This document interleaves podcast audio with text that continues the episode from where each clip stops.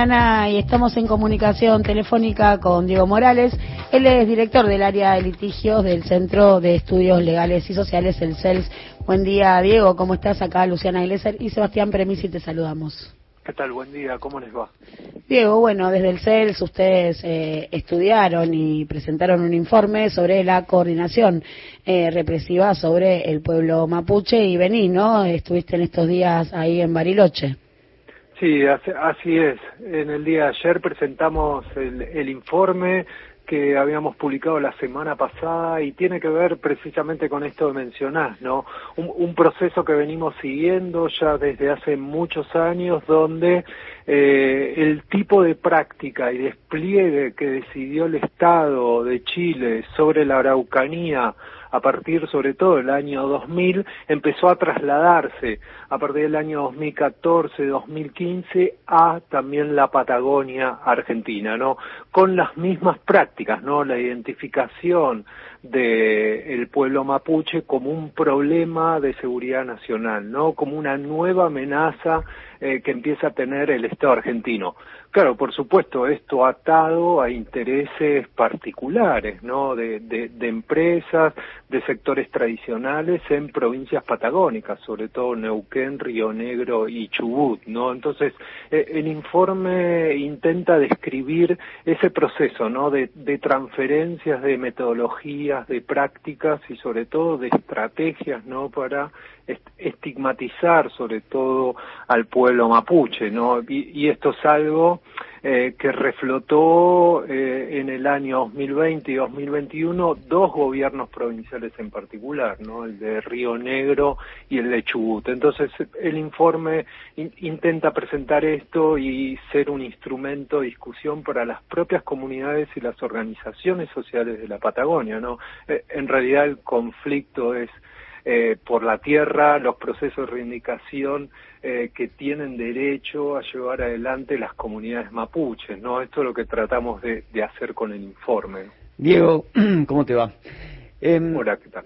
Una de las patas del informe tiene que ver con bueno, la, coordinación con carabineros chilenos y puntualmente las áreas de inteligencia de gendarmería, con las áreas, con el área de inteligencia de carabineros. Ustedes hablan de una minuta de trabajo cuando uniformados de la Argentina viajan a Temuco y en ese documento, y cada vez que hablo del tema, eh, no deja de sorprenderme porque en ese documento dos estados de alguna manera escriben la palabra eh, subversivos, porque el objetivo de Gendarmería y Carabineros era eh, intercambiar información sobre blancos vinculados a las comunidades mapuches subversivos y ponen la palabra subversivos. ¿Qué implica que dos estados vuelvan a utilizar ese, ese léxico y esto ocurrió en el año 2017.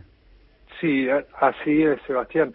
Mira, es, es parte de un proceso de coordinación que ya se estaba empezando a dar desde hacía un tiempo para atrás, ¿no? una estrategia del gobierno de Cambiemos a partir del 2016, sobre todo de presentar diferentes episodios que habían sucedido en la Patagonia como parte de una estrategia de, actores sociales vinculados al pueblo mapuche eh, que querían llevar adelante eh, actos de terrorismo, ¿no? Y en función de, del éxito o de los éxitos que estaba teniendo eh, la inteligencia chilena al investigar o al descubrir supuestamente eh, actos de terrorismo en Chile, empiezan a darse estos procesos de coordinación más específicos, ¿no? Que incluyeron, como, como decís vos, reuniones de este lado de la cordillera y de aquel lado de la cordillera y hasta actas de entendimiento. Claro, por supuesto, estas actas de entendimiento no a través de los canales formales, sino a través de mecanismos de coordinación,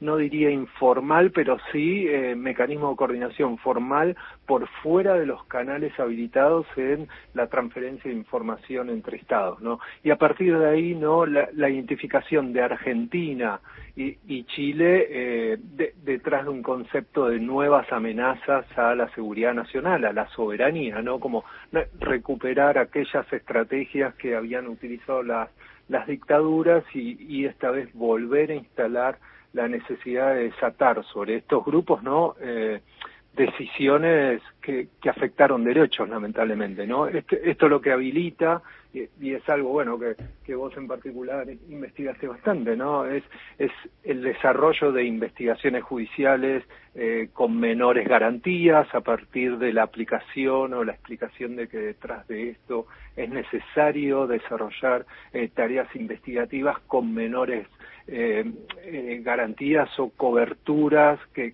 todos tenemos frente a un proceso penal, pero también implica el despliegue territorial, ¿no? De, fuerzas de seguridad eh, especializadas, ¿no? Entrenadas para enfrentar un, supuesto enemigo que, ellas mismas construyeron, ¿no? Y, en función de eso, lamentablemente, tanto en Chile, vos tenés eh, datos eh, muy, muy significativos, ¿no? Desde el año 2000 hay más de siete activistas asesinados por fuerza de seguridad, otros once activistas asesinados por tercero, que en general eran... Esta semana ocurrió dos. Este, esta semana ocurrieron dos eh, hechos significativos de, violencia y, y, eso también se trasladó lamentablemente a Argentina, ¿no? Con la situación de Santiago Maldonado y lo de Rafael Nahuel, ¿no? Entonces es, es, es un dato más que preocupante y como decís vos, eso fue un, un, un, acuerdo entre dos fuerzas de seguridad. Ahora que en Río Negro y en Chubut vuelva la, la cuestión de la supuesta violencia de los pueblos originarios o, la construcción nuevamente de este enemigo interno, para vos obedece a mero oportunismo electoral por parte de los gobiernos provinciales o nuevamente eh, ese poder económico se está organizando y, y, va de nuevo a construir esa narrativa ya pensando en eh, digamos, los próximos años? Mira, el informe da cuenta de, esta segunda opción, ¿no? Si, si vos eh, revisás las distintas decisiones a partir de los primeros meses del 2020, empieza a volver a instalarse con fuerza esa idea promovida sobre todo por los gobiernos provinciales de, de, Chubut y Río Negro. Claro, hay una actitud muy distinta por parte del gobierno nacional que decide intervenir eh, en, el territorio a través de, de, otro tipo de acciones, ¿no? A través de las mesas de diálogo o la necesidad de llegar a acuerdos, ¿no? Porque en el fondo lo, que está en discusión es la tierra, ¿no? Bueno, ¿cómo, se pone en valor esa discusión territorial frente a otras estrategias que son más asociadas a la persecución, a la estigmatización?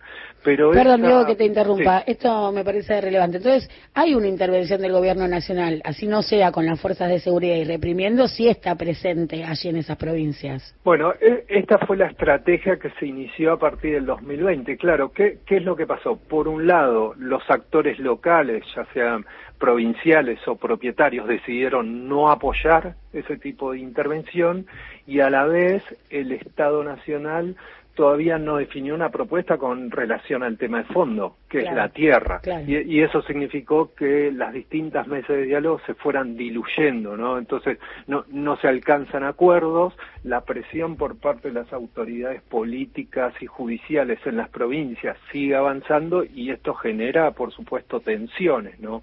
Eh, este, este es un punto central en la discusión de derechos de los pueblos indígenas, ¿no? Hoy estamos discutiendo si se renueva la ley 26160, que es una ley del año 2006 que al menos lo que asegura es la suspensión de los desalojos y le ordena al Estado tener un relevamiento. Y, y esa es una ley eh, que posiblemente a partir del 24 de noviembre tenga una renovación o no la tenga, ¿no? Y eso puede llegar habilitar situaciones de tensión. Recordemos que hay muchas instancias judiciales que están esperando la resolución de, esta ley eh, para definir qué pasan con esos procesos judiciales que implican desalojos de comunidades indígenas, ¿no? Con todo lo que esto implica. Sí, desalojos violentos, súper violentos. Diego, el informe mm, lo estuvieron presentando en Bariloche, pero ¿lo piensan judicializar como una nueva causa o tratar de presentarlo en las causas que ya están iniciadas donde se investiga el espionaje hacia las comunidades? Sí, la, la idea, en Bariloche tuvimos reuniones con autoridades judiciales provinciales y federales también, y, entregamos el informe, ¿no? la idea es presentar esta este documento también en las distintas instancias judiciales en las cuales haya tensión o haya una disputa asociada a esta estrategia ¿no? que, había definido el, gobierno federal anterior y, y, mostrar y poner en evidencia ¿no? cómo hay que tomar eh, de alguna manera algunas pruebas, eh, por qué es central que, las autoridades judiciales eh, clasifiquen mejor la información que se incorporó en aquel momento a esos expedientes y por qué también es clave que se investiguen estos hechos. ¿no? Hay investigaciones del año 2015 sobre tareas de inteligencia que realizaron funcionarios de la AFI en coordinación con la policía de Chubut. Esa investigación todavía no dio resultados, ¿no? Es, es un trámite que ahora vuelve a revisión de Cámara de Casación.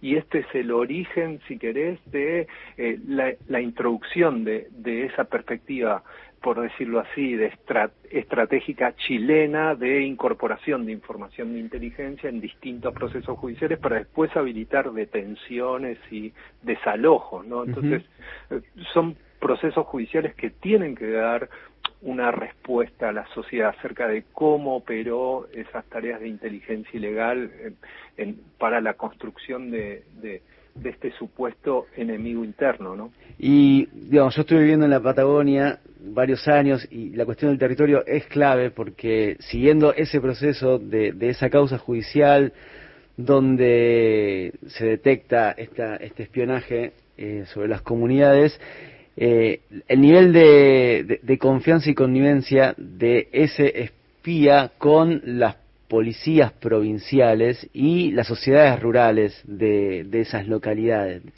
Concretamente, usted lo menciona en el informe, está bueno eh, contárselo a toda la audiencia, eh, cuando termina una reunión entre un espía y un fiscal provincial, automáticamente se llama al titular de la sociedad rural de Esquel para decirle, mira lo que tengo.